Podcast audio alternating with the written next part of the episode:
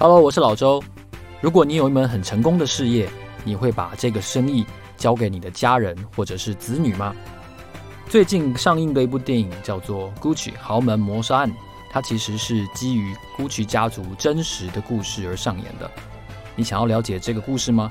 我准备了三本精装的 Gucci 精品帝国真实的欲望、爱恨与兴衰的套书要送给大家。我希望大家回答我这个问题。如果你有一门很成功的生意，你会送给你的子女和家人来传承吗？回答我这个问题，寄信到我的信箱，你就有机会得到这本书哦。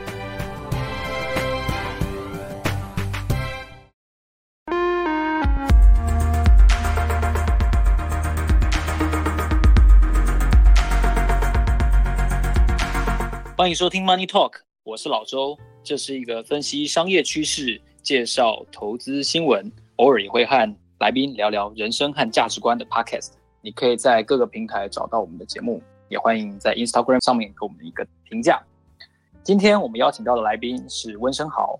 在上一集节目中，我们和升豪哥聊了很多他如何选择工作，如何去处理工作上的经验，以及他面对一些挫折、选择剧本的时候的一些重要的心得。今天这集啊，我们要来聊聊一些不一样的温昇豪的面相。因为我在看历史报道的时候，我发现财讯双周刊呢曾经专访过生豪哥，然后他谈得非常的深入，然后让我非常的惊讶。因为在我的职场的生涯里面，我采访过蛮多的投资达人，但是他们都是每天花很多时间在研究投资跟商业新闻的。但是生豪哥明明拍戏那么忙，他到底哪来的时间？今天我们就要请升豪哥来再次和我们分享他个人的一些心得。Hello，升豪哥。Hello，各位听众，大家好。是，首先我想先请教一下，在上一集节目里面，你有提到说，其实你这个看社会的面向，你是选择用作品来说话。但是我有注意到，你做过很多的餐厅、餐饮业的生意，像你还有投资餐酒馆，然后还有投资一些好像是红酒的事业。您可以跟我们分析一下，为什么你好像对餐饮业特别的热衷？呃，对，首先因为餐饮是门槛相对比较低的行业啊。如果你今天要我进入 电子类啊，或者什么航运类啊，这些我我真没办法。哦，难度就高了。对，所以食衣住行嘛，食百第一，相对它门槛就低嘛。所以会做餐食，基本上的起因就是因为自己的呃专业能力不足。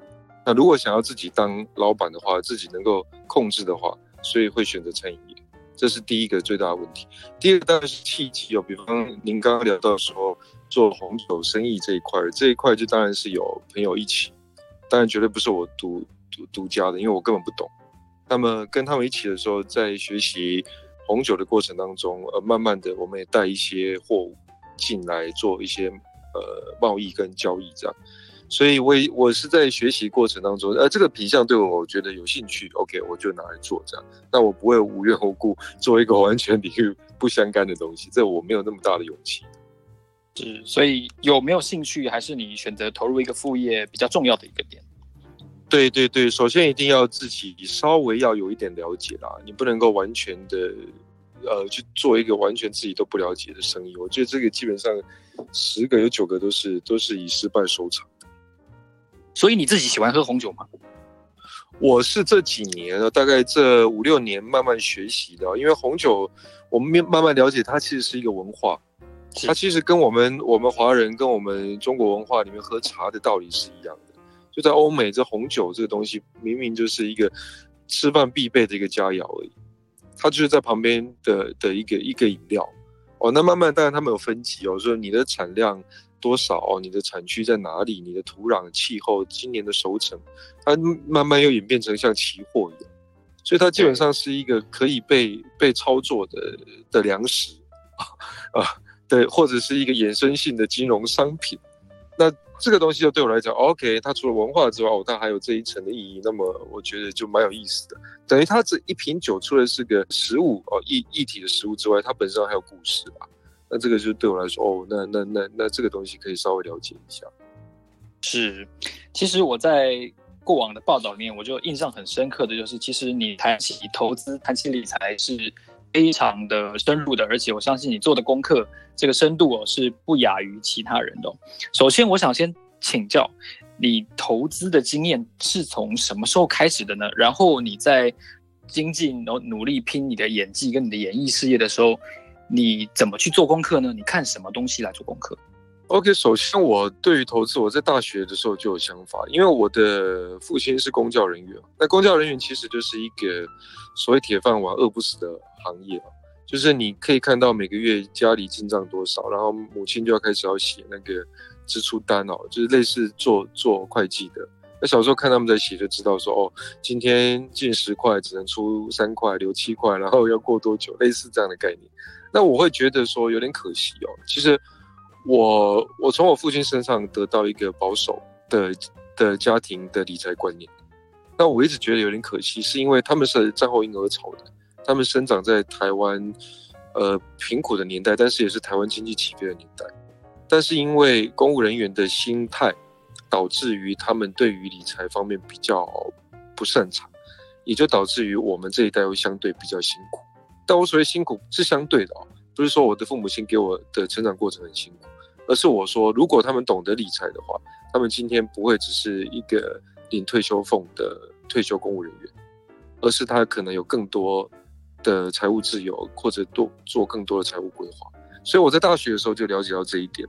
那么那时候我就开始会买定时定额的保险跟基金，慢慢的去养成这样的习惯。所以我大概在大学的时候就已经有这样的习惯。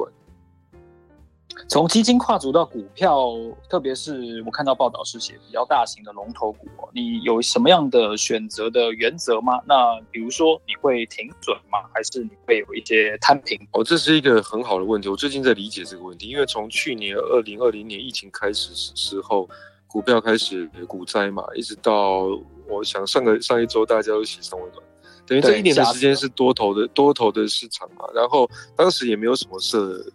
停损停利，基本上你买了放着，到也许二零二一年的四月，我想大家净利润都会超过百分之三十以上，我觉得这是最基本的，除非你真的是 运气很糟啊。那我想买什么中什么，那我也当时也没设什么停损的，但到上周开始，我就忽然觉得苗头不太对，我开始在想说要调整一下这个这个停损点。那么预计，我当然预计我自己是预计大概百分之二十啦，二十到三十之间啦。那你所谓挑龙头股什么，那是以前哦。这但但在二零二零年之后，多头的市场已经没有所谓的龙头股了。也就是说，我自己会去看除了台积电之外，都都不算龙头股的感觉。对，因为每一个每一个，对，你想长荣或者阳明这些，我大概十块十二块进的。现在都可以飙到阳明之前一百，现在收盘大概八十三块，今天我都觉得蛮蛮蛮蛮惊讶的，说七块十几块涨到八十几块。当然我我我也没这个心脏啊，我大概四十块左右我就出了。那我我也会很气，说为什么我不再放久一点？那就是我自己有设停利点嘛，我觉得大概大概到多少的时候我就出掉。可是往往出掉之后就会后悔，所以我觉得股票其实是人性啊。你刚问我一个很好的问题，说会不会设一些停损停利？我想每个人的标准不同。第二个就是说，有什么可以参考的？我觉得真的没有，因为股票当中真的没有唯一的赢家。你有赚就有人赔嘛。对，它它有点零和的游戏，所以它它它不是一个通则，不是说我赚钱是大家人都赚钱。如果大家都赚钱就不可能，不可能，一定有人赔钱，因为有人卖嘛。所以所以这个我只能说每个人要做功课，而且要有要有兴趣啦。你也找一些类股，比方说。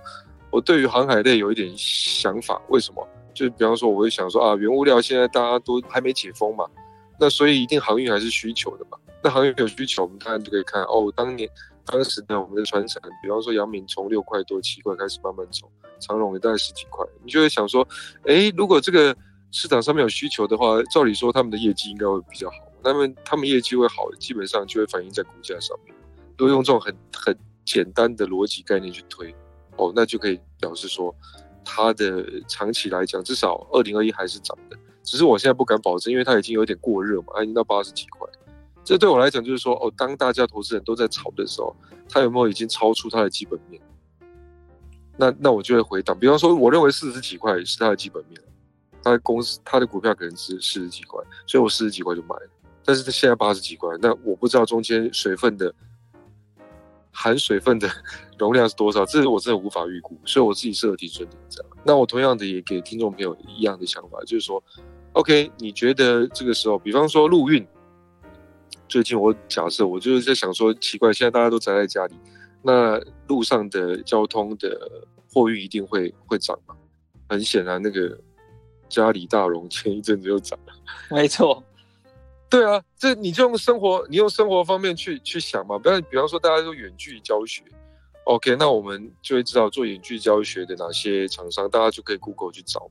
对，第二个就是说，哦，那 PC 一定会需求嘛，那卖 PC 就是 ASUS 啊、宏基啊，那你就可以看一下啊，他们的股价目前状况是怎么样。然后我看一下说，哎，好像昨天、今天好像就多了八九千台，是不是？就是售价好像零售。就多了那么几千台，因为大家都要宅在家里面。啊、哦，那你就可以知道，我我家里已经有了，本来就已经有了，所以就不需要买，超前部署了。所以我的意思是说，你从你的生活上面去感觉就可以了。真的，那那我在我我我可以分享一下我现在的经验，比方说观光类股都跌嘛，类似像王品这些什么，之前涨到快两百块，一百九，谁会想到？因为我们台湾太安全了，之前。所以餐厅也是人来人往啊，熙来人往都是人潮。那这一阵子整个整个观光类股都往下掉啊。但你你如果对政府有信心，五二八不要说五二八，我们在六月八号或者观察到六月中，哦，台湾如果疫情能够顺利的控制住，我想这个不要说报复性的消费啊，就正常的消费出笼，也一定会反映在这个业绩上面嘛。那相对就会反映在股价上，那个时候股价一定又会再起来了。那如果你有这个 guts。那你愿意现在赌他一把，你就进场吧。现在相对是低点嘛，也是我所谓的合理的水位。大概一，假设我举这王平为例子，那就大概一百，现在一百二左右，应该是差不多合理水位。那可能可以到一百五、一百六。假设啦，因为王品是个比较龙头的的类股，所以我就举它当例子，这样，这是我的我的见解啦。那并不一定对，一定很多。对对，以上以上陈述留言就留言就说这个温胜豪这个。妈乱讲话，真的投顾投顾老师这样。对，但是我很好奇，就是我真的没有想到你有买航运股。那好多时间，就我们通常都会认为演艺人员是哦拍戏，然后会没日没夜的，那会占用你整个工作的时间。这都是错误的观念。哦，真的吗？真的没有，现在没有，现在没有。没日没夜可能比较辛苦的是像八点档演员，他们是 on 档戏，他们每天要这样。像我们这一种是比较做作品，然后经经纪公司的把关的，我们都有工时的。我们一个月要休几天？我们一一天要工作几小时？全部纳入我们的合约里头。所以其实相对我们比较幸福。我也是，我也是这边谢谢我经纪人在，他也在线上。我也蛮谢谢他们对于我们的呃生活品质是有把控的，这一点他们做的非常好。哦，对，所以没有想象中这么样的不堪呐、啊。我们现在等于说很拍到没。有没有没有都没有没有没有，我们有很多闲暇的时间，能够去做一些社交，去摄取一些不一样的的生活资讯，这样挺好的。但你刚才非常深刻的分析了个股的投资，让我很好奇。我通常碰到一个新认识的朋友，我都会问他一个问题，就是你平常看什么媒体？因为看得出来，你能够、能能够有这么多。见解其实是你累积了一定程度的投资的基本常识。那你看什么媒体决定了这些基本常识？所以可以请你介绍一下吗？呃，如果说以电子媒体来讲，其实我在看一个端传媒，因为我每月每个月有付费，端传媒跟那个《纽约时报》中文版是。哦，这个东西，这个东西是我平常在看的新闻，因为它它第一它是专题报道，那专题报道就比较不会是罐头式的新闻，就不会是大家都讲一样的东西。那么，而且它比较客观，因为它是第三地哦，它比较对于台湾，它比较没有直接利益上面的纠葛，所以我看这媒体同样的议题的时候，看完台湾媒体，我再看这些媒体，我会觉得哦，有不一样的想法，这是一个。那财经方面当然很容易啊，是台湾现在资讯发达，你 Google 一下，不管是天下远见、财讯、商周 都可以看，对，一大堆。对啊，就很多，那你自己可以去做做这些判断嘛，自己可以做这些功课的摄取。接下来我想请教你关于保险的问题。你刚才提到你在念大学的时候，你就开始定期定额的去买保险，然后以前我看到的历史报道是说你买过的是储蓄险，那这个是你以前妈妈帮你投资的，让你启蒙对于保险的观念吗？对，对我妈妈以前最早在民国七十。五年左右，就也就是我大概国小的时候，他就在保险公司上班。我七十几年，我想保险公司也刚启蒙没多久。其实一般老百姓都对于保险来说，甚至有老一辈都会觉得，诶，不太好，不太好听，好像你在诅咒他往生或什么之类的。对，老一辈有这样子的心态。对对对对，所以我那时候我觉得我妈妈那时候都是从她的亲戚朋友那边去要保单。但我妈那时候就会跟我说：“哦，保险其实就是买一个 买一个保险，就是说你你不知道人生会发生什么事情。”她就给我这个概念啊。然后她跟我说：“储蓄啊，啊，储蓄的利息不高，但是你相对来说你钱放在口袋也是花掉。”所以她就跟我说：“你要去做这样的东西。”所以我就会呃大学的时候就开始学做这个保险。但现在是因为通膨的原因哦，通膨其实蛮严重。通膨现在基本上会把我们的现金都吃掉，那一旦会吃掉的话，我觉得保险是一个至少它有利息，它相对的可以让我们在抗通膨的环节之下可以稍微舒缓一下。但是除了保险这种比较非积极性投资之外，我会建议各位就是能够在股票市场或者期货市场。稍做一点功课，但是千万不能够超出自己的能力。也就是说，我的投资的观念就是永远不要做超出自己的事情。比方说，我拿房子去抵押，拿钱出来再去融资，我觉得这个东西就很奇怪，因为我觉得有点本末倒置。但是现在很多人这样做，哎，对，可是我觉得不应该是这样，因为多头市场的格局之下，你当然是大家都觉得说赚钱一定要这样，但我觉得我们永远是玩不过。外资或者是这些大的金主大户，我们完完全玩不过，因为资讯的不对称。你永远当你知道要下车的时候，通常人家已经下车。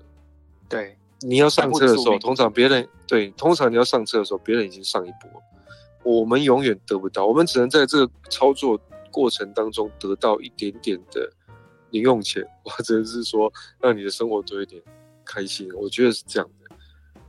我是我个人觉得啦，但某种程度它是抗通膨，也就是说你的利息基本上零利率的时代，然后通膨又这么高的时代，你如何把你的一块钱变成一点三块或一点五块来运用？那你就真的要做一点投资，但这投资绝对不是让你致富吧，它只是让你的生活不会低于那个你的水平线，因为通膨一旦高，你的水平线就会往你就会往下掉，但你尽量不要让它掉，你就必须靠这些。其他额外的投资，但它不会让你致富。我再强调，它不会让你致富，因为它会致富的话，通常就是赌博了才会致富。那那种东西不是我们一般老百姓承受得了。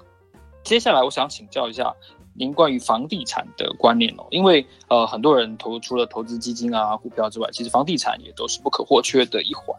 你你对于房地产的配置是怎么样的观念呢？就是它是一个比金融商品更重要的资产呢，还是说它就是只是一部分而已？呃，有土斯有财是我们老祖宗给我们的观念哦，这我想也只有华人 才会对于土地这么样的执着。但也就是因为我们生在华人社会里面，所以土地的持有是绝对不能少的。那我想它会占资产的大部分。也就是说，如果放眼看，呃，所谓的华人的，不管是台湾啊、香港啊、呃、新加坡就算，因为新加坡他们是他们的社会福利稍微好一点。中国大陆的一些一线、二线城市，基本上房子都是往上走。那房子往上走的很大原因，就是因为生活机能，因为所有的服务业、金融业哦、呃，都会集中在大城市，所以。就业机会大部分都在大城市，那大城市的房子肯定是涨的，这我的逻辑这样。不管你是一线的，像台北市；二线的，也许新竹，哦，现在新竹也在炒哦，台中，对，哦，台南，那高雄都在走。那么很多人会跟我提出一个疑问，他说：“那少子化，人口老龄化，薪资动呃动涨啊，那房子涨，那请问谁买？我们又没有开放入资？又没有开放大量的外资？”请问房子谁买？盖那么多，到时候供过于求。很多人都跟我讲这样，我也看到很多网民在那边的评论。可是我常常在想啊，我记得我好像念书的时候，国中的时候就有乌壳蜗牛运动。当时大家就说房价已经很高了，然后巴拉巴拉。然后一直在 complain，但我我还是对于高房价非常的有感，我也是觉得房子有点高了。坦白说，真的，我觉得连我都觉得很累。我相信一般受薪阶级一定觉得很累。然后我我心里就会想，对小老百姓很不公平。可是怎么办呢？如果政府没有真正去打，或者呃这些房地产商或者土地开发商他没有所谓的社会的责任。哦，我我讲明白一点，就是说他没有想要重新分配的话，基本上三十年前喊无壳蜗牛运动那些人，到现在如果他没买，他还是买不起啊。已经三十年。对啊，然后你跟我说，你那些有一些不管键盘侠在说什么啊，反正到时候人口红利减少，房子就会崩盘，巴拉巴拉讲了老半天，还是没买房子，最终没有壳的还是你啊，最终没有办法靠房子去。不要说房子，有人说房子只是住而已。No，房子可以贷款，它可以二胎，可以三胎。房子是你跟银行做交易很好的一个东西啊。如果你连房子都没有，请问，如果你今天临时要用钱，你要创业，你要干嘛？你拿什么东西来抵押？你除了信贷之外，信贷利息那么高，你为什么不想一想，房子是可以抵押的？所以我觉得这是一个观念问题啊。你不买，永远就买不起。但你买，一定要依自己能力范围。很多人都说台湾房价很高，我心想。对，很高。你就是我刚刚一开始说，大都会区绝对很高，蛋黄区、蛋白区一定很高。但是如果我们今天买不起曼哈顿，我们应该住纽泽西吧？我觉得我在美国工作的时候看到很多也是通勤啊，坐开开一小时的车或坐火车。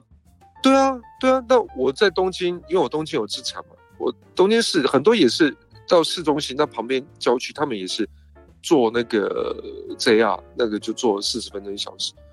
台北市买不起，那你可以买林口啊。你再远一点，你可以买桃园啊。如果这个一日生活圈其实大概四五分、四五十分钟的车程，它的房价没有很高啊，它是你负担得起。如果你不做，你就永远做不到。那你买了之后，如果你慢慢赚钱之后，你慢慢再再从呃这个卫星城市慢慢慢慢再移到市市中心来，我觉得这是对的。那你如果不买，你就永远不要买，那你就不要抱怨，因为。不会因为你的抱怨而改变啊！我觉得世界上是这样，这跟我当年在二十多年前进到这个社会大染缸看的这些，不管是政治人物、媒体人物，我看到就是这样子。你不要以为你会改变，除非你有本事革命，你能够你能够揭竿起义，你能够身先士卒的走在前面，然后抗争。你有这样的价值的时候，你再你再告诉我说你你想改变什么，否则你就按照社会的脉络走吧。这个是我觉得要给您，不管现在在收听的年轻人一个忠告，就千万不要自以为的热血是在嘴巴跟在键盘上面，而不付诸行动，那你永远就是一个 loser，这是非常重要的。如果你有本事揭竿起义，你今天像那个之前华尔街一群散户不是对做在那个 GameStop 对对 GameStop 把华尔街，你有本事就这样啊，你有本事就这么搞，不然你就走上街头。如果你都没有这种本事的话，就请你委屈你自己，在这个社会的范畴，在规律之下做，然后做一些你开心的事，然后做一些不要让自己后悔的事情。这是我给年轻的人的忠告。否则你只是每天在那边 complain complain complain，我告诉你，complain 对于在位者来讲，上位者来讲，他真的不 fucking care 你们，真的无所谓的。真的，因为我们会我们原因重现，你放心。OK，那我我也不怕，因为本来就是这样啊，是没有人会 care 你，就是让你骂一骂，OK，嗯，OK，好，但日子照过，你骂一骂，你觉得舒爽，但你日子并没有改变。对我，我我只是说要减少抱怨跟批评，就是现在的人太容易抱怨，因为太多管道会抱怨，媒体上看到什么就可以骂，就可以讲，你就可以酸，然后你酸完之后觉得自己有存在感。可是我告诉你，当你口袋要买拿钱买面包、买牛奶的时候，你还是没钱。对不起，你还是那个 loser。对，这是我们在我们在刘昭国在邱汉成身上都没有看到的，我觉得你非常真实的观察的体现哦。那我想实在是啊，实在是。我想请教，嗯、你觉得你是一个没有安全感的人吗？我觉得某种程度是没有安全感，因为我我觉得来自于我们的工作，是我们的工作是三天打鱼七天晒网的工作，它的不确定性因素比较高，然后加上我的我的。职涯过程一开始前几年是比较辛苦的，所以相对我就会比较珍惜跟比较不安全感。